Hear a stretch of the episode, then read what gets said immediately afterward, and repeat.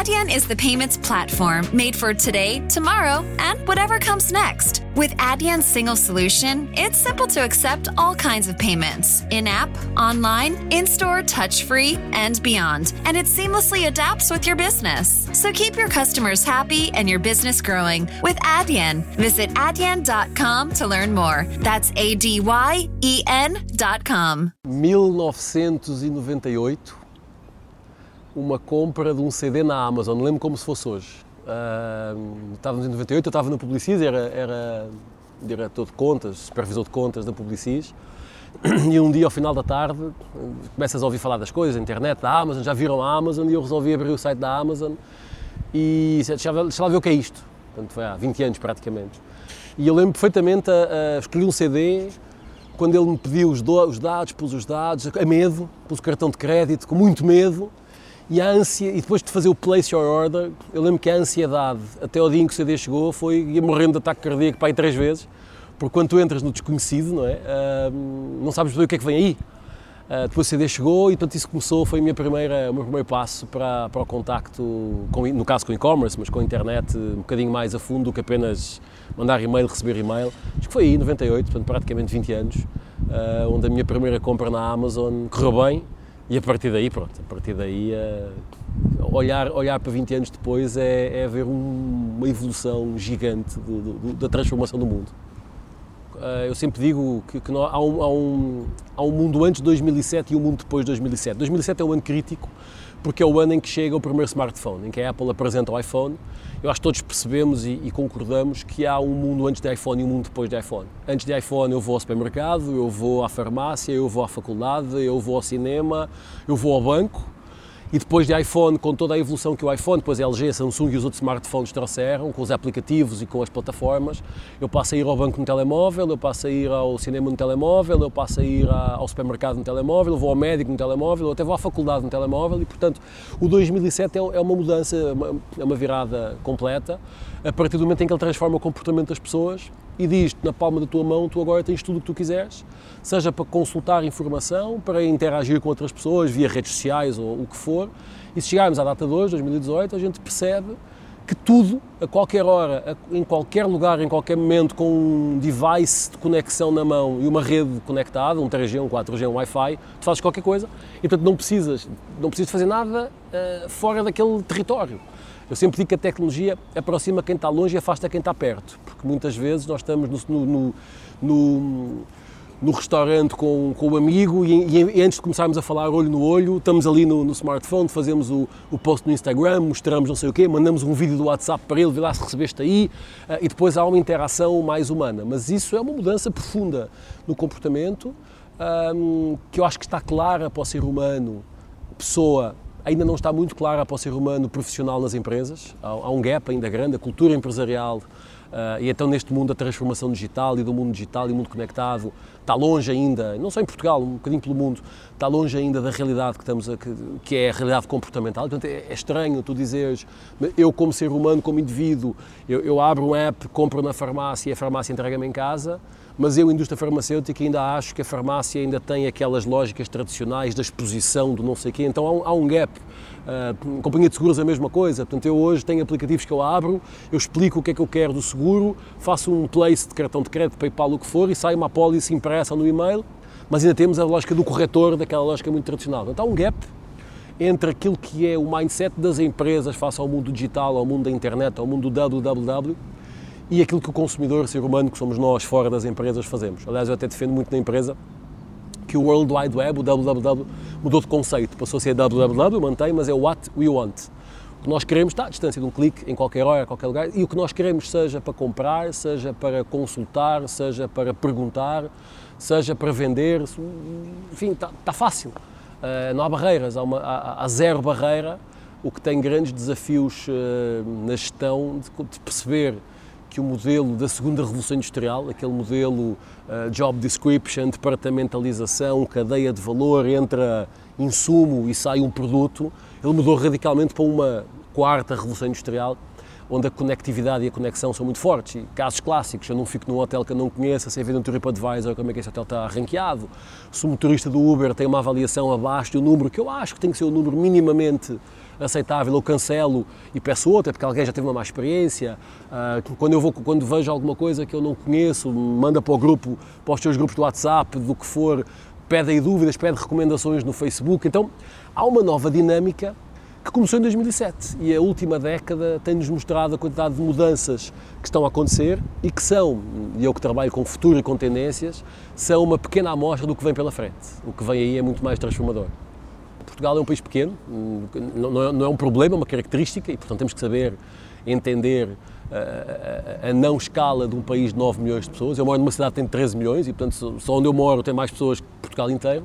Uh, e isto dá uma ideia do que são as escalas. O que, mas o que é interessante é que o mindset é o mesmo, seja num país de 9 milhões, seja numa cidade de 13 milhões.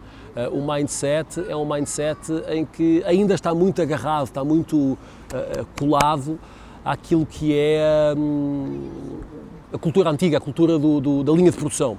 Ou seja, tu vês um conjunto de, de gestores de uma geração que é a nossa, dos 40 anos, que cresceram, que estudaram e que trabalharam numa forma de pensamento muito do outdoor, da televisão aberta, da imprensa, da rádio, que começaram a receber inputs e começaram a receber, eh, eh, enfim, pedidos de olhem um bocadinho mais para redes sociais, olhem para second screen, segunda tela, que é, uma, que é um bicho de sete cabeças para muita gente, uh, olhem para essa transformação digital. E há pessoas que dizem, não, mas eu agora tenho um site, uma plataforma de e-commerce e um Facebook, eu fiz a transformação digital. Está tudo errado. Transformação digital não é isso. Transformação digital é um mindset de negócio que depois escolhe as tecnologias certas para fazer a coisa acontecer. Nós temos um cliente no Brasil, mora em São Paulo, temos um cliente no Brasil que construiu, e, e olha um mindset interessante, criou um chatbot no Facebook, é, trabalha com aluguer de carros, portanto é uma, é uma renta-car, um chatbot no Facebook, e portanto a pessoa no Facebook pode alugar o carro imediatamente, o chatbot tem acesso por Big Data e por base de dados ao, ao, ao stock, diz, olha, na loja X tem o carro Y, a pessoa faz o place, e quando recebe um códigozinho no, no telemóvel, e quando chega na loja passa o código numa, numa, numa telinha, numa televisão, e o carro aparece cá à frente. Todos vão fazer assim? Não. Há muita gente que quer pelo, pelo processo tradicional. Só que ele também tem que ter este para aqueles que não querem o processo tradicional. E a questão é que cada vez mais o ser humano quer experimentar as novas tecnologias, quer experimentar os novos serviços, quer experimentar os novos produtos. E a malta do marketing, e não só do marketing, mas a, a cultura das empresas ainda não percebeu, ou se percebeu, ainda, ainda tem uma inércia grande para se mover para isso. A gente pegar canais de televisão, nós temos vários, nós temos vários clientes na área de mídia uh, e alguns canais de televisão. Uma conta muito rápida, eu, há pouco tempo atrás no Brasil, canal, os, os canais cabo perderam 120 mil clientes no mês. Portanto, 120 mil pessoas ligaram a dizer eu não quero mais os canais cá porque eu tenho Netflix, porque eu tenho YouTube, porque eu tenho Apple TV, porque eu tenho outras soluções e portanto eu não quero. 120 mil no mês dá 1 milhão e 300 mil ao ano. Quer dizer, estamos a falar de 8, 10% das pessoas que têm canal cabo no mercado brasileiro. Se puxarmos isto para Portugal, é uma questão de zeros, menos zeros, mas o comportamento é o mesmo. Eu pergunto-me se eu consigo ver online, com pagamento ou não pagamento, de, de, vários sites, várias plataformas, o que eu quero ver, porque é que eu tenho que ficar sentado em frente de uma televisão a ver o que eles querem que eu veja? E, e é essa, é essa capacidade de entender esta mudança que me faz confusão que não tenha acontecido ainda. Porque é que um canal de televisão, por exemplo, ou uma, uma um nós, um mel, enfim, um, um pacote de dados de, de canais cabo, não me dá a possibilidade de eu ter o meu canal onde eu construo a minha playlist do que eu quero ver dos canais que eles têm. Não, porque isto não pode, nunca foi assim. Tecnologicamente é apertar um botão.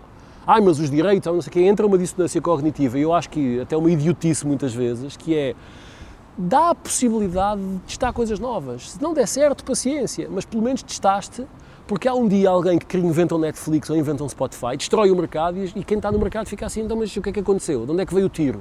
E hoje isso é muito rápido, porque hoje qualquer pessoa em qualquer lugar tem a capacidade de transformar os mercados, porque tem acesso à informação. Hoje, o, a segunda revolução industrial, o grande poder era a automação, a, a industrialização e o petróleo, século XX. Hoje é informação, é data, é conhecimento, e portanto o conhecimento está disponível na net, está disponível de forma conectada, e faz-me alguma confusão como é que a, a malta do marketing, das campanhas, tal, ainda tem alguma dificuldade em entender que este mundo digital não é um um, capítulo B do business plan ou um plano B da estratégia de comunicação ou de marketing e tem que ser o plano A se não for o plano. É uma coisa, é, é uma jornada. Uh, também temos que perceber que isto é, é tudo novo 2007 foi ontem na história da humanidade, portanto, todos nós somos do tempo das disquetes de 1.44 mega, das cassetes com a caneta BIC para rodar para a música ficar no Walkman certa, das, das, das cassetes VHS. Foi ontem, não, não, foi uma coisa, não foi há três gerações atrás, foi ontem. E isso é tudo muito novo, portanto, também se percebe alguma, alguma, alguma, algum sentimento perdido no meio disto tudo mas quem não fizer movimentos rápidos para se adaptar e para, e para, testar essas coisas, dificilmente vai chegar no mercado nos próximos 5, 6 anos, vai difícil ter alguma dificuldade de sobrevivência. Primeiro estamos a de sobrevivência. Não há como proteger informação hoje. Eh, aliás, a gente vê muitas grandes empresas que até há 10 anos atrás faziam patentes, protegiam informação, grandes blocos de proteção de informação, hoje a disponibilizar informação free. Pegas nas grandes consultoras, pega uma, entra no site de uma McKinsey ou de uma Boston Consulting Group e, e documentos, estudos, artigos que há 5, 6 anos atrás eram só acessados pelos clientes ou eram pagos, hoje são free, basta registrar o e-mail e aquilo faz download o que quiseres. Nós próprios na Inova fazemos isso. Nós até 2014 vendíamos conteúdo, vendíamos informação. Hoje ela é free, entras no site, está tudo gratuito. Uh, mas não estamos a falar só de, de, conteúdo de gestão. A Ford, há dois, três anos atrás, disponibilizou as patentes de carros elétricos. Uh, impensável, numa, há 10, 15 anos atrás, uma, uma mega empresa americana como a Ford disponibilizar free para o mercado patentes da sua investigação. E ela fez isso, e ela diz o seguinte: se eu quero mudar o mundo, se eu quero ajudar a mudar o mundo, eu não consigo mudá-lo sozinho. Eu tenho que fazer uma wave, uma onda de, de, de movimento, e portanto, cada vez mais a informação é free, ela está aí, a, o conhecimento humano dobra de tamanho a cada 12 meses, à data de hoje, e em 2020 vai dobrar de tamanho a cada 12 horas. E, portanto, quer dizer, é difícil eu dizer, não, eu tenho aqui uma informação que eu vou proteger, não vou mostrar para ninguém e é só minha. Não tem como. Isso é uma coisa de tempo, de meia dúzia de horas, alguém fazer uma coisa semelhante. Às vezes, alunos de empreendedorismo dizem, ah, pessoa, mas eu tinha esta ideia uh, há um ano atrás. Eu tenho, e o que é que fez com ela? Ah, ficou ali em stand-by, mas alguém lançou, pois alguém lançou. Então, é essa, essa disponibilidade, como te chamaste, essa democratização da informação, que eu acho que é a grande mudança, é a grande transformação. Porque é que está a acontecer? Nós vemos vários países onde a política está a ser altamente afetada pela exposição da informação e, portanto, por exemplo, o Brasil tem um, um aplicativo que eu adoro que chama-se Detetor de Corrupção. Estamos em ano de eleições. O Detetor de Corrupção é um app em que tu apontas para a cara de qualquer político, seja fotografia ou seja ao vivo, e ele diz-te imediatamente se é político condenado, acusado, corrupto uh, ou limpo. Pá, isto é brutal, porque isto vai dar às pessoas o poder as que quiserem fazer isso, o poder de dizer eu não vou votar nesta pessoa porque ela não é séria, ou eu vou votar nesta pessoa porque ela não tem nenhum processo contra ela. E isto é um, é, é, é um empowerment, é, é, uma democratização que é, que é brutal. Isso acontece na política, mas acontece no mercado capitalista normal, nas marcas. Eu vejo uma marca X, deixa-me cá ver como é que esta marca está, quem, quem, quem elogia, quem critica, e, e isso é interessante. Há um tempo atrás eu fiz um projeto em Portugal para um grupo de hotéis, e falava-se muito de TripAdvisor, há um tempo atrás, 2010, portanto ainda não era o que estamos a ver hoje. E, e, diziam, ah, mas, mas tem hotéis concorrentes que, têm, que fazem fake news, que põem pessoas a fazer comentários fake. Está bem, mas o, o TripAdvisor tem 25 milhões de comentários por mês. É difícil, por muito que tu queiras ser fake, conseguir uma, uma avalanche de, de, de, coisas positivas. Quer dizer, consegues 3 ou 4, mas se tiveres 30 ou 40 ou 500 negativas, portanto, não tem... Nós no Brasil usamos uma, uma expressão que é aceita que dói menos pá, não vale a pena. Aceita, dói menos. Portanto, aceita que o mundo é outro, aceita que o mundo mudou, aceita que o mundo é digital, aceita que a, que, que a democratização da informação e do conhecimento está aí e aceita que o poder deixou de estar na mão da empresa, passou a estar na mão do cliente. E a minha função como empresa é tentar, ao máximo, influenciar a informação para que ele me escolha a mim. Acabou. O modelo de negócio, a, a teoria da gestão é outra. A teoria da gestão tradicional dizia pensa em casa, investiga em casa e depois aplica uma série de ferramentas, mais de estratégia, mais de negócio, mais de marketing e leva para o mercado. Os, os famigerados 4Ps, eh, as análises SWOTs e um conjunto de ferramentas maravilhosas do século XX. Isto hoje não vale para nada. Quem fizer SWOT hoje está a perder tempo. Ou faz uma SWOT por dia, ou fazer uma SWOT por ano para mostrar ao bordo está a perder tempo, não vale a pena. Então precisamos de ter hoje outro, outro mindset que é, ok, o mundo mudou, hoje a teoria da gestão tradicional, que é esta de dentro para fora, não é mais válida. O que interessa é perceber o comportamento dos consumidores, dos seres humanos, dos mercados, e isso a gente faz muito pela lente das tendências comportamentais. O que é que faz sentido, o que é que não faz sentido, onde é que eles estão felizes, onde é que estão infelizes, trazer esse conhecimento para dentro, mastigar isso dentro de casa, com a área estratégica, com a área de research, etc., e devolver ao mercado o que ele quer. Isso é o primeiro passo para eu conseguir me diferenciar dos outros. Porque a gestão sempre foi muito fechada sobre si, nos seus departamentos, nos seus, nas suas reuniões secretas, no menos dois para inventar o next step, e depois tens quem olha para o mercado, quem, quem, quem levanta, levanta da, o cu da cadeira e vai ver como é que o cliente se comporta, que vai ver como é que o concorrente está no mercado e que traz esse entendimento para casa e percebe como é que as coisas funcionam. Uma coisa chamada User Experience, que vem na parte, muito da parte digital de programação, mas hoje qualquer coisa tem que ter User Experience. A arquitetura de uma loja, o design de um carro, a maleabilidade da navegação de um telemóvel, a forma como um fone de ouvido encaixa no, no ouvido ou não, isso é User Experience. A gente pensa, eu sou um, um, Apple addicted e, portanto, sou sempre suspeito para falar, mas eu tenho agora aquele fone de ouvido, aqueles fones de ouvido sem fios da Apple, e aquela porcaria não cai. Tu fazes assim, tu fazes assim, aquilo não cai. Dormes no avião a babar e aquilo não cai. E aquilo está solto. Há, há um user experience ali, há um entendimento da, da, da, forma como a nossa orelha, como o nosso ouvido, como é que isto funciona, que é levado para o produto. Se andarmos 5 anos para trás, 90% dos fones de ouvido estavam no mercado, era uma bola redonda que doía quando entrava aqui, que ficava meio torta e que não era agradável.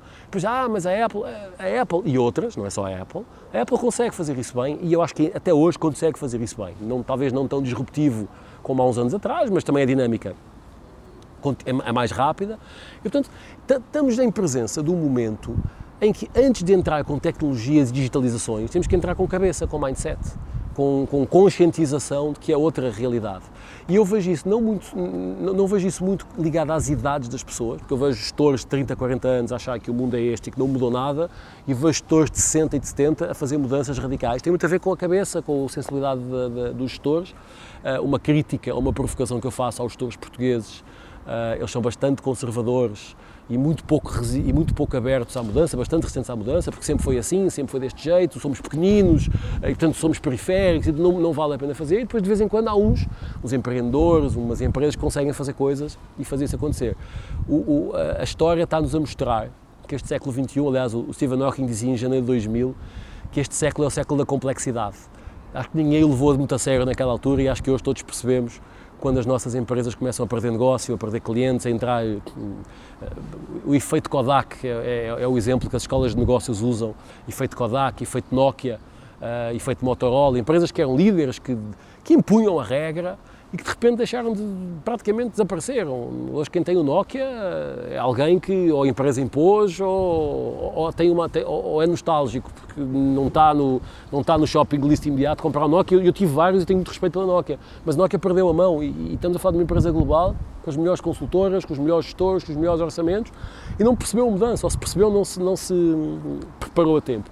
Ela está rápida, aquilo que hoje está a acontecer no ano que vem provavelmente já será diferente e o grande desafio da gestão hoje, dos gestores hoje, é, é essa adaptabilidade. Eu acho que a, a, frase do Charles Darwin nunca teve tão, tão presente. Não é o mais forte, nem é o mais antigo que sobrevive, mas é aquele que melhor se adapta.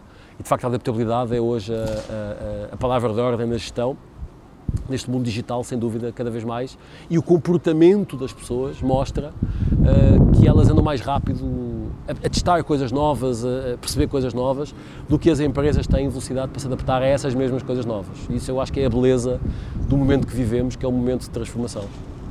Eu acho que vale, vale pegar aqui dois, dois livros, que é do mesmo autor, do Yuval Noah Harari, que é o Sapiens e o Homo Deus. São dois livros muito bons. O Sapiens faz uma breve história da humanidade, do século XX e por aí, e o Homo Deus explica o que é que vem para a frente. Nós somos, colocaste muito bem, a última geração do Homo Sapiens. O mundo tem três grandes mudanças, três grandes evoluções: a transformação da economia agrícola para a industrial, da industrial para a do conhecimento, que é que estamos a viver agora, e futuramente da do conhecimento para a conectada. E portanto, quando nós falamos da nova geração, esta é a última geração do Homo sapiens que aprendeu nos canais de televisão com Era uma vez o espaço, com Era uma vez o corpo humano e por aí vai, e tanto recebíamos daquela caixa, se fosse ela televisão, daquela caixa fosse a auditiva rádio, ou daquela caixa fosse o quadrado da, da revista ou do jornal, a informação filtrada, mastigada, uh, com, com, a lente que eles queriam que nós víssemos. A nova geração, que é uma geração, nós chamamos, nós chamamos muito dela de geração singular ou algorítmica, onde a tecnologia e o ser humano se, se mistura cada vez mais. Temos hoje a discutir uh, vestíveis, portanto, os relógios, os óculos, as camisas, as camisolas, os implantáveis, os chips já a chegar, os chips subcutâneos, uh, para rastrear pessoas, medir sinais vitais. Portanto, é uma transformação profunda. Inclusivamente há testes já feitos com sucesso de implantar memórias no ser humano, no, no, no cérebro humano, memórias para tratar depressão, memórias para tratar uh, medos, uh, para tratar traumas e, portanto, memórias, implante, fake implant memories, implante memórias falsas, o que tem uma. Bom, isto nunca mais acaba, o, o que vem, o que pode vir pela frente. Quando fala de facto, nós tínhamos o cordão umbilical com a mídia tradicional, hoje eu tenho um cordão umbilical com a televisão, mas com a Apple TV, com o Netflix, com o YouTube, com o Spotify, com, meu, com o meu grupo do WhatsApp de amigos, onde tem líderes de uma coisa ou de outra, e portanto a coisa uh, pulverizou-se de tal forma que os canais de informação são todos aqueles que eu quiser. E portanto, isso tem um desafio de gestão, de gestão de conhecimento grande, porque é, é o long tail, é a cauda longa, não é? eu não consigo estar num só. Eu posso dizer, bom, eu vou só atuar em televisão. Mesmo o Brasil, que é um país de 200 milhões de pessoas, e a televisão ainda é o canal por, por excelência, a gente já tem cerca de 25% da população conectada, Uh, e possivelmente o crescimento é de 60% ao ano, o que significa até 2025 80% da população vai estar conectada. Uh, no Brasil, que é o que, eu vivo hoje mais, internet, se a gente puser na ordem, o que, é, o que, é que são as prioridades? Primeiro internet, depois é smartphone, depois é alimentação e depois é saúde. Com o que isso vale? Os mais conservadores dirão, mas onde já se viu, os valores, não sei o quê, eu não, eu não emito juízo de valor nenhum, este é o facto. E, portanto, aceita que dói menos, este é o facto, podes gostar ou não, mas é o facto. E, portanto, a internet é mais importante que a alimentação e tudo bem, cada um tem a sua opinião. Uh, e isso muda radicalmente a forma como nós uh, votamos, a forma como nós construímos opiniões. E, portanto, hoje, uma coisa que os, que os partidos políticos não entenderam uh, é que as pessoas não votam ideologias. Já não votavam antes, hoje votam menos. Não é ideologia, é na pessoa. É o, o que é que aquela pessoa representa, que valores é que ela defende e se eu me identifico ou não com aquela pessoa. Eu voto na pessoa e é indiferente qual é o partido. Claro que Portugal está, está um bocadinho polarizado, não tem muita. É mais geringonça ou menos geringonça, mas não, não, não, tem muita polarização. Mas tem países eh, à escala global, a gente pensa numa América Latina, uma América do Sul, que era tipicamente esquerda, orientação à esquerda e o terceiro país já virou à direita e eu acredito que o Brasil vai virar à direita também, com o que tem de bom e de mal aí, a opinião política de cada um é a opinião política de cada um. Mas porquê? Porque a informação que está, que está disponível, que todos os dias é colocada, e aí os mídias fazem um trabalho interessantíssimo de investigação. Aliás, parece-me que o sucesso futuro dos mídias passa por credibilidade da informação, e, portanto, eliminar os fake news e colocar aquilo que verdadeiramente foi verdade. Uh, a gente agora assiste às polémicas desportivas ou políticas em Portugal e a certa altura ninguém sabe quem é que fala a verdade. Não consigo, e eu que sou que sou sportinguista e o Sporting está a viver estes momentos difíceis, eu não consigo perceber quem é que tem razão. Acho que estão todos errados e estão todos certos, porque aquilo está tão embaralhado, é tanta informação contraditória, tem tantas fontes de informação, umas são falsas e são, são fake news, são, são pagas para, e outras são verdadeiras, que o grande desafio que a informação tem hoje, que a mídia tem hoje, é encontrar novas formas de se credibilizar, em primeiro lugar, e em segundo, encontrar os, os cordões umbilicais certos para chegar às populações, aos seus, aos seus clientes. E, portanto, alguns serão pela rádio tradicional, outros serão pelo aplicativo, outros serão pelo site quando está a trabalhar na empresa e é um desafio de ir lá à frente serão por chips implantáveis em que eu estou a receber informação de forma quase endémica. Um, isto muda tudo, muda a sociedade, muda a economia, muda a política, muda o desporto. Um, Parece-me que estamos, que, que, que, colocaste, os partidos políticos de certa forma acham que têm o Facebook e tal, não é só isso, ou, ou já não é isso, até porque a geração mais nova não está nem, nem, nem, muito preocupada com isso, começamos a ver a geração mais nova fora do Facebook, porque os pais estão no Facebook, a ir para os Instagrams com os stories e para os grupos fechados de WhatsApp, Snapchat um bocadinho menos agora, mas e outras, outras, outras coisas. E portanto, estamos em presença de um momento em que aquilo que os livros escreveram como verdades absolutas durante muitos anos, hoje estão em, estão em xeque, estão em causa. E, portanto, eu acho que cada um. Uh, o Chris Anderson fala uma frase que eu acho maravilhosa. Ele diz: Nós não estamos numa era de mudanças, estamos numa mudança de era. E, portanto, eu faço a analogia, estamos a fechar um livro. The I didn't realize you liked me that way deal. Because it's one thing to receive McDonald's, but an entirely other thing to know that they woke up early to face the world and bring you McDonald's breakfast still hot in the bag. Appreciate you. There's a deal for every morning. Now grab two loaded sausage burritos for only three bucks. Prices and participation may vary. Single item at regular price cannot be combined with any other offer or combo meal. Estamos a abrir outro. E cada um de nós tem que, tem, que, tem que escolher o papel que quer. Quer um papel, neste novo livro, quer um papel ativo, um papel de, de- de- de promotor e de redator desse livro, ou quer ser um papel de espectador. E, alguém escreve a história. Portanto, se nós, eh, tem uma frase, não lembro quem era agora, que fala, eh, acho que é- foi feita em Portugal um, um, um, um comitê, um workshop, uma apresentação de alguém que dizia se você não criar o seu futuro, alguém vai criar o seu e vai dizer qual é. E você pode não gostar. E portanto, nunca como agora, o poder que cada um de nós tem de criar um futuro foi tão forte.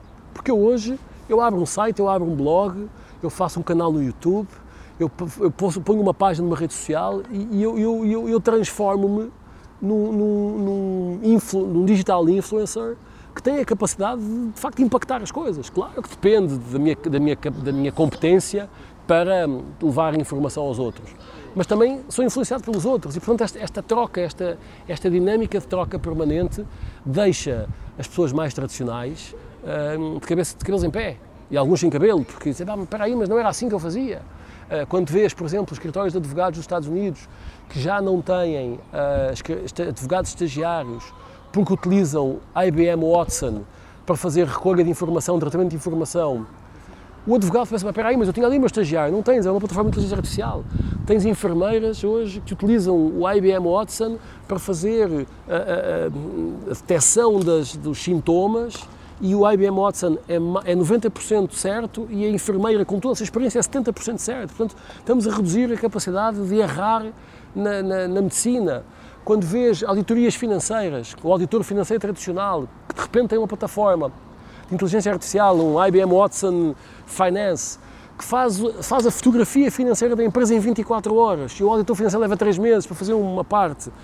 É outra conversa. O mundo digital e a inteligência digital, esta, esta capacidade mega, de, de- de- quase de uma Skynet, se quisermos chamar isso, ah, deixa o ser humano ah, desconfortável, porque é uma nova realidade. Aliás, a China acabou de implementar o Skynet. O Skynet é, um- é um sistema que utiliza as, as câmaras de segurança da- das cidades, são 20 milhões de câmaras, e que vê tudo o que está a acontecer, é o Big Brother total, e tem a capacidade de reconhecer rosto, a- aparência de roupa, ah, carros, tudo. Esse, esse Skynet já foi implementado na Índia. Em algumas cidades na Índia, em três dias, recuperaram 5 mil crianças perdidas por, por- por reconhecimento facial. Acabou. O futuro, o Black Mirror, já chegou. Já é verdade. Não vale a pena. Quem quiser, quem quiser resistir a isso está, está, está a querer empurrar o vento. E não faz sentido. É, no, Brasil diz, no, Brasil, no Brasil diz que estamos a enxugar gelo. Porque enxugar gelo é aquilo, quer dizer, enxugas aquela porcaria e aquilo continua a sair, não vale a pena. Ah, percebe- percebam, é, como é que eu puxo isso para o, meu, para o meu lado? Como é que eu fico o melhor advogado? Como é que eu fico o melhor, uma melhor enfermeiro? Como é que eu fico o melhor editor financeiro? Como é que eu fico o melhor professor? Como é que eu sou o melhor gestor? Ah, a área de gestão hoje, sem Data Analytics, é um achismo, é um achómetro. E o Data Analytics está aí para nos ajudar, é infalível, não, mas reduz grandemente a, a incerteza. E eu ainda vejo muita gente achar que isto é uma, uma coisa da Apple ou do- do- do- dos americanos lá do Vale do Silício, do Silicon Valley, eh, para miúdos, e não perceberam ainda que a conversa é outra. A educação, a própria educação. O modelo de educação no mundo tá- faliu. A gente pega na educação e vê eh, eh, no mundo a estrutura educacional, aliás o Ken Robinson fazia, falava isso, a estrutura educacional do mundo foi montada na segunda revolução industrial, ou seja, preparar pessoas para executar. E portanto, ciências human- exatas em primeiro, humanas em segundo e criativas em terceiro. Portanto, a engenharia ou matemática era mais importante que criatividade ou, ou- ou dança. Porquê? Porque estas são, criatividade e dança são coisas mais criativas e portanto não vais ser um bailarino, não vais ser um criativo, tens que ser um engenheiro, tens que ser alguém. Hoje, com a transformação do mundo, a educação continua a colocar uma sala de aula com toda a gente em plateia, a enfiar goela abaixo a informação exatamente igual, ou obrigar que a pessoa na prova ou na tese ou o que for diga aquilo que os outros já disseram, portanto, liberdade zero para criar, para, criar, para pensar do novo. Isso é válido na licenciatura, no mestrado, no doutoramento um bocadinho menos, mas no mestrado então, se alguém quiser eh, criar alguma coisa nova, já veio o, o todo iluminado orientador dizer que não é bem assim, porque o que ele tem que fazer é isto. Então, não é isso que ele quer fazer, quer fazer você, ele quer fazer outra. Então não faço, vou embora, faço outra coisa. E isto é uma tensão. Uh, uh, por outro lado, a educação é a primeira vez na história da humanidade que as gerações mais novas têm mais informação que as mais velhas. Isto significa que o cliente sabe mais do produto que o vendedor está a vender, que o paciente sabe mais da doença que o médico está a atender e que o aluno sabe mais do tema que o professor está a falar. Eu estava a dar uma aula de MBA no outro dia, há um ano atrás, lá, lá, lá na FIA, no Brasil, e, e, falei do autor X, nem me lembrava, o autor X fez este modelo, nem sei se ele está vivo, e continuei a conversa, e lá no fundo, deu dois minutos a um aluno que levanta, professor, dá licença, diga, Aquele autor que disse que não sabia se está vivo, estou a ver aqui, olha, tem 78 anos, acabou de lançar um livro, estou a, estou a mandar para o grupo do WhatsApp da turma o link do YouTube da entrevista que ele deu do lançamento do livro e já estou aqui a preparar um PDF para mandar com o não sei o quê. Eu aprendi com ele. E, e, e o professor tradicional vai ficar irritado, porque é que manda não sei o quê. Eu, pá, ainda bem, aprendi. E portanto eu não sou o dono da verdade. Entro numa sala de aula, teoricamente eu tenho alguma coisa para partilhar, mas tenho alguma coisa para receber. E a educação não percebeu isto ainda a, educação continua, aliás, há, duas profissões que são as mais conservadoras do mundo, na minha opinião, é professor e publicitário. E como eu fui as duas, ou sou as duas, estou à vontade para falar, porque publicitário acha que ele é que sabe tudo, e professor é a mesma coisa. Então, quanto mais em cima na, na, na, cadeia, na escala hierárquica da docência, mais cristalizou o conhecimento, mais a bolha de conhecimento é aquela e esquecer o resto à volta. É uma crítica, vale o que vale, enfim. Há quem gosta, há quem não gosta, mas é, é aceita que dói menos, como eu sempre digo. Uh, é isso. E os alunos começam a criticar isso. Começamos a ter alunos a fazer o hacking, a serem hackers da sua própria educação. Isso reflete nas empresas. Porque nós hoje vemos as empresas a dizer eu não estou a conseguir receber pessoas formadas com as competências que eu preciso. Portanto, tenho que as formar. Ou seja, começa a criar universidades corporativas, começa a criar unidades de educação executiva mais na prática. Nós fizemos um estudo ano passado com o Michael Page no Brasil, e perguntámos, entre várias coisas, eh, uma, duas que me chamaram muita atenção, entrevistámos 4 mil estagiários e trainees, portanto malta entre os 22 e os 26 anos, eh, e perguntávamos-lhe várias coisas, uma delas era, daquilo que aprendeu na faculdade, o que é que você utiliza na sua função hoje? E os dados eram assustadores, porque 60%, 70% deles disseram que só, aplica, só utilizavam de 10% a 20% do que aprenderam. Ou seja, eu fiz um curso de comunicação, trabalho na área de comunicação e do que eu aprendi na faculdade, eu só uso 10%. Portanto, 90% da informação é para o lixo. Portanto, 90% dos professores são incompetentes. 90% do modelo educacional é, faliu.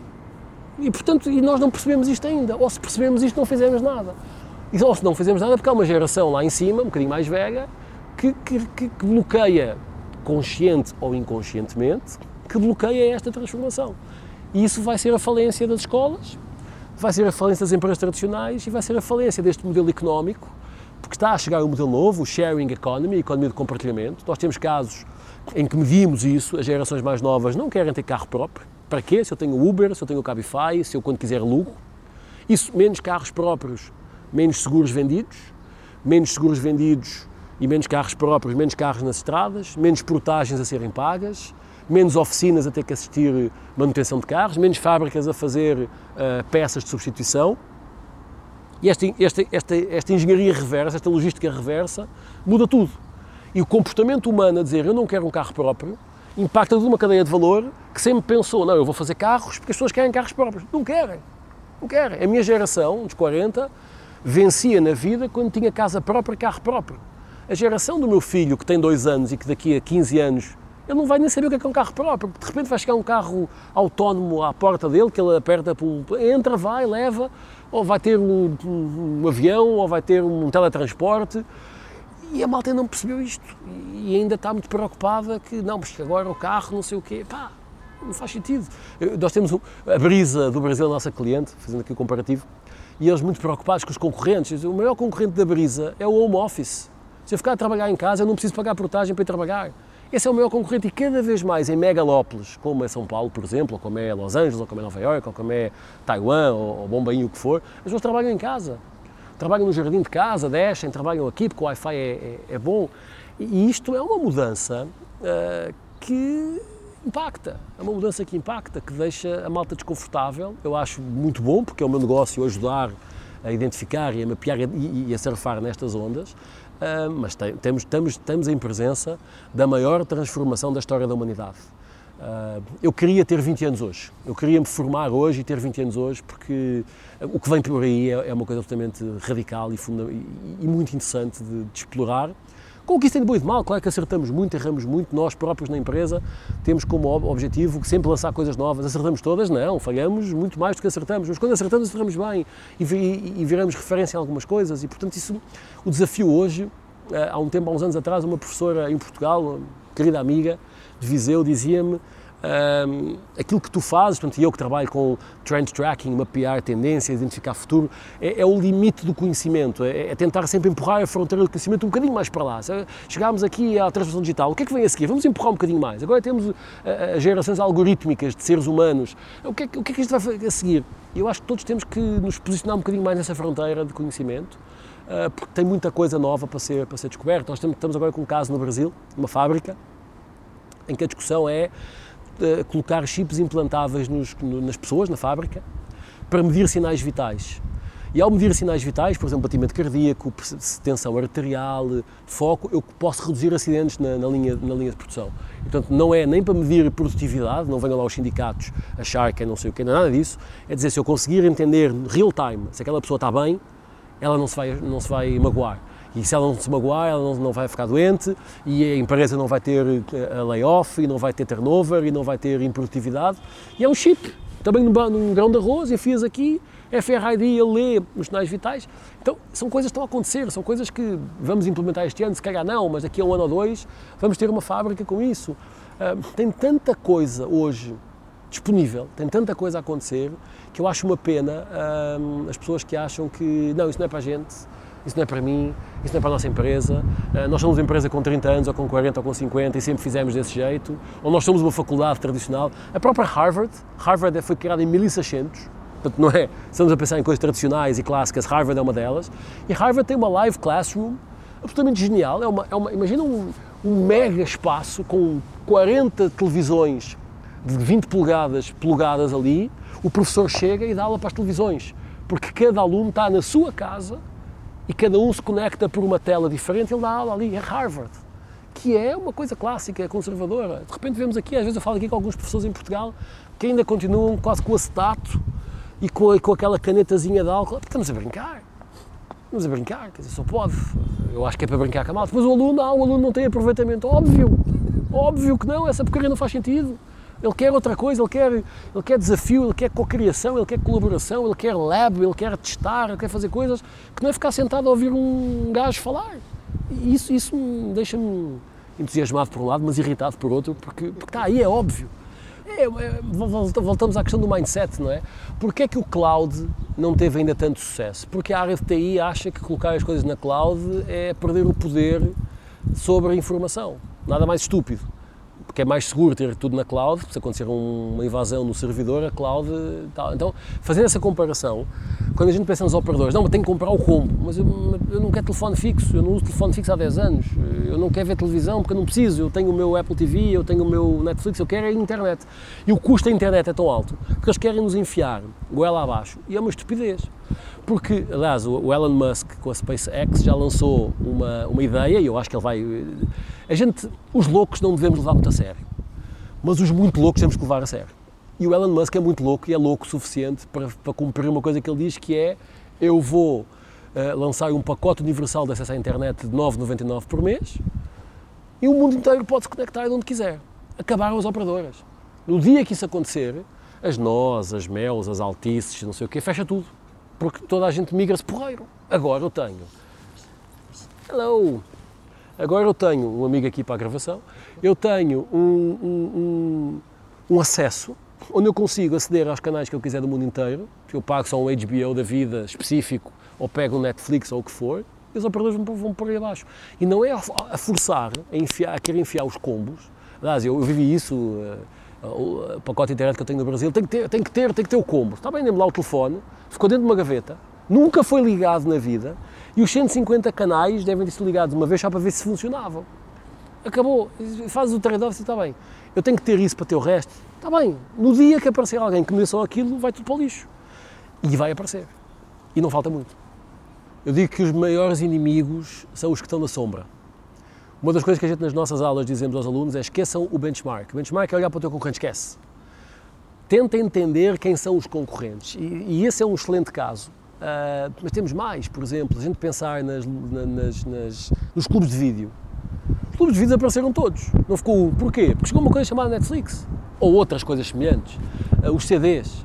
A gente, a malta comprar CDs. Acabaram, porque Spotify faz download do que tu quiseres. Uh, os hotéis estão a perder, estão a perder negócio para o Airbnb, uh, os carros para os Cabify e Ubers, uh, as OTTs foi a primeira de muitas que vêm aí e não. Olá. Temos aqui hoje um novo, um novo integrante. Faz mal. Um, e portanto as OTTs têm essa, essa capacidade de, como são muito ágeis, muito rápidas, não têm regras não tem aquela coisa, mas isto não pode ser feito porque sempre foi assim, elas vão mudar tudo. Aliás, há uma, há uma, há uma frase, há uma, uma expressão do, do, do, do, Fernando Rodrigues que eu acho genial, ele diz as empresas estão a viver na pele a quarta lei de Newton. A quarta lei de Newton chama-se princípio da estabilidade regular e diz um corpo em repouso continuará em repouso se a cama estiver quentinha. E o que acontece às televisões? É que elas estão em camas quentinhas, sempre, sempre deu jeito, sempre foi porreiro. De repente tens uma OTT a lixar uma Sport TV, com o devido respeito e a vena que eu tenho perante o negócio da Sport TV, mas fez porque a Sport TV não se mexeu. E achou que, não, isto camas quentinhas, isto, ninguém, vai, ninguém vai dar cabo do nosso negócio. Chega alguém que diz que tem dinheiro, os fundos de investimento têm muito dinheiro para testar coisas novas. Então, no mundo da área digital, isso não acaba. Portanto, se eu quiser fazer um, uma televisão digital, como estamos aqui a fazer, eu faço com meia dúzia de testões e, de repente, com um bocadinho de esforço e de competência, tenho uma audiência interessante, começo a captar investimento publicitário e dou cabo de um ou dois canais de televisão. Uh, é conscientização, no caso é falta da conscientização, são as camas quentinhas. Porque quem entra no mercado, isso Harvard mostra bem o modelo de inovação disruptiva, que é, que é as, as várias as várias lógicas, quem está no, no entry level, quem está no mainstream e quem está no premium, e está numa lógica evolutiva. E de repente há alguém que corta aquela porcaria toda e redefine a regra do jogo sem problema nenhum. É o caso do Uber. Eu deixei de alugar carro em Portugal, quando chego a Portugal, e deixei de andar táxi. Ando do Uber, aplicativo, vai para o PayPal, não tenho problema nenhum com isso. O que é que foi interessante para a malta do Rentacar? Por exemplo, este nosso cliente no Brasil cresceu muito. Porquê? Porque muitos executivos e muitas pessoas vendiam os seus carros para andar de Uber. E ao final de semana, quando queriam ir para, para o interior, para a praia, alugam um carro. Os gajos aumentaram exponencialmente o aluguel de carros, mais ao final de semana, ao fim de semana, porque as pessoas não têm carro próprio. E, portanto, isto foi uma oportunidade para ele. Quando eu olho para os hotéis uh, e vem, ah, mas o Airbnb, o que é que um hotel sabe fazer? Receber pessoas. O que é que o Airbnb tem? Espaço. Porquê é que os hotéis não se associam ao Airbnb para fazer a gestão desse espaço? Para mim é tão óbvio que até dói. Porquê é que não fazem isso? Ou se fazem, não fazem isso de forma séria. E portanto, as televisões, isso é o primeiro, é o primeiro de vários, uh, vai acontecer. Vai acontecer. Os, os, os canais uh, vão perder. Uh, eu, eu, eu, vaticino que nos próximos 10 anos os canais de televisão vão ser 5% do consumo de, de, de mídia de vídeo. Já vemos hoje, YouTube é o segundo maior motor de busca do mundo, depois do Google, e esses OTTs estão, que estão a chegar, Netflix a crescer e Netflix com produção própria, a investir em séries próprias, então o Narcos, o Mecanismo, uh, e a explodir brutalmente. Uh, e portanto, quer dizer, eu pago lá os meus 19,90 19 por mês para ter Netflix e pago feliz. Porque 19,90 é um, um filme no cinema, não, não custa isso. E portanto eu faço download e vejo no avião, quando estou e sento-me com o meu filho no iPad e vemos não sei o quê, eu não tenho televisão na sala, quer dizer, é uma coisa, tenho, tenho lá fora, na, na, varanda, porque é porreiro de vez em quando, mas é para ver um, uma entrevista de alguém e, e, e, o que é que acontece? Eu vou, vou à televisão ver programas que me interessam, lá, uma entrevista há, há pouco tempo atrás do Brasil, o Sérgio Moro foi entrevistado ao vivo. É pá, para o mundo, o Sérgio Moro é o ícone do juiz da Lava Jato e, portanto, temos que ver o que é que ele diz. Mas há dois anos eu nem sabia que era o canal. Tive que ir ao Google ver qual é o canal onde vai para pegar no controle remoto para acertar na televisão. Porque não estava ainda live no Facebook, mas depois já, assim que abriu live no Facebook, a minha mulher estava a ver na televisão e eu estava com o telemóvel aberto a ver no Facebook, porque no Facebook eu tenho os comentários, eu vejo é as opiniões das pessoas, portanto live do Facebook eu via as pessoas a comentar, like, coraçãozinho, isto faz sentido, veja não sei o quê. Esta interatividade a televisão não tem, a televisão tradicional. E o second screen, a segunda tela, o segundo ecrã, que é basicamente eu estou a ver uma coisa ali, mas estou a consultar complementarmente conteúdos, informação, quizzes, o que for aqui, é um caminho. E isso ainda está muito, muito embrionário, ainda está muito no início. Os Estados Unidos, desde 2012, que isso é, 2011, que isso é, que isso é regra. Mas, mas aqui ainda não, aqui ainda há dificuldades, ainda há, a gente vê uma, uma Globo no Brasil que já lançou o Globo Play, o Globo Sat Play, o Telecine Play, que são canais, que, que são acessos no app ou no, no, no, no site com, com, com a password da pessoa, do seu contrato, para assistir. Epá, e se de repente eu quiser, eu lembro que eu aqui perguntava à minha mãe, então mas eu posso pôr no meu iPad, não, não há app, não funciona, não tem, quer dizer, não faz sentido. É, não percebo o que é que passa na cabeça dessa malta. Nós não estamos a viver um mundo uh, a e branco, estamos a viver um mundo cinzento. Uh, as coisas têm, têm que ser vistas no, na sua verdadeira proporção, no seu contexto. Eu acredito Uh, e não sou só eu, porque eu não sou ninguém, não é? Não, não sou referência de nada, mas estudo bastante e, e tenho a sorte de trabalhar com uma equipa muito forte. Uh, e nós acreditamos, e a própria Singularity defende isso, que estamos a ver o mundo da abundância. Isso é bom, ou seja, a abundância não falta nada, às vezes ainda está mal distribuído, há um trabalho, é importante um trabalho económico e social de redução de desigualdades, mas nós vivemos melhor que a, que a geração dos nossos pais, que por sua vez já viu melhor que a geração dos nossos avós e que na história, se começarmos a olhar, o que estamos a ver, e tendencialmente os nossos filhos terão melhores vidas do que as nossas. E não necessariamente melhores vidas têm a ver com posse de casa ou carro, tem a ver com outras coisas, tem a ver com conhecimento, tem a ver com, com flexibilidade.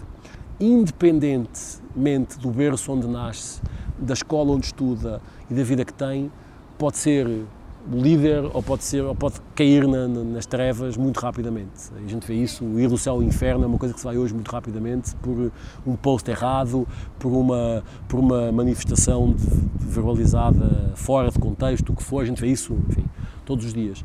Mas eu acho que estamos, há quem defenda que vamos viver dentro da Matrix, eu acredito que há, sem dúvida, a capacidade de construir uma Matrix em termos de percepção, mas nós vamos ter o poder de querer estar dentro dela ou não. Essa é a diferença. A Matrix existe, ela vai, ela já existe, mas eu decido se eu quero estar dentro dela ou não. Eu tenho o poder de decidir. Isto é uma coisa nova, é uma coisa que nós estamos todos a habituar a, a, a viver. Uh, eu acho que entre utopia e distopia alguma coisa no meio vai acontecer entre entre capitalismo e socialismo, sharing é uma coisa aqui no meio, entre aula expositiva e totalmente hackeada é uma coisa aqui no meio, entre empresas um, totalmente online e totalmente offline é alguma coisa aqui no meio. Eu acredito que estamos, estamos à procura do ponto de equilíbrio. E o ponto de equilíbrio nós ainda não achamos, é normal, temos meia dúzia de anos desta nova realidade. Uh, e, e o ponto de equilíbrio para uma empresa pode não ser o ponto de equilíbrio para outra, mas estamos a viver momentos desafiadores e que me parecem bastante interessantes uh, de poder navegar neles, uh, porque cada um de nós vai, vai, vai fazer a sua jornada. Acho que não há. Hoje é difícil dizer a uma criança de 7 anos, de 8 anos, de 6 anos, tu vais ser isto. Ela vai ser o que ela quiser e, e ela que vai fazer a sua jornada com o apoio dos mais velhos ou dos mais experientes, mas não há garantia as gerações, não é? Ah, o meu pai, o meu avô era advogado, o meu pai era advogado, eu sou advogado, o meu filho vai ser advogado. Se calhar o teu filho vai ser violoncelista ou vai ser um trapezista no Circo de Soleil, não tem problema nenhum. É esta mobilidade, esta flexibilidade que eu acho que é um momento importante que o mundo está a viver. É um mundo tenso, é um mundo ainda com muitos problemas para resolver, do ponto de vista político, económico, social, ah, mas a tecnologia tem o poder e isso usando, a, parafraseando o presidente da, da, da, Cruz Vermelha Europeia, esta quarta revolução industrial tem o poder de tornar as desigualdades visíveis e de conscientizar quem decide a trabalhar na redução das mesmas. Eu acho que isso é o melhor que nós estamos a, a viver, é a possibilidade de cada um de nós, devagarinho, fazer a sua parte, conseguir, conseguir eh, deixar um legado. Eu sempre pergunto aos meus alunos quando daqui a 20, 30 anos, 40, 50 anos olhares para trás, qual foi o legado que tu deixaste? Será que queres deixar algum legado?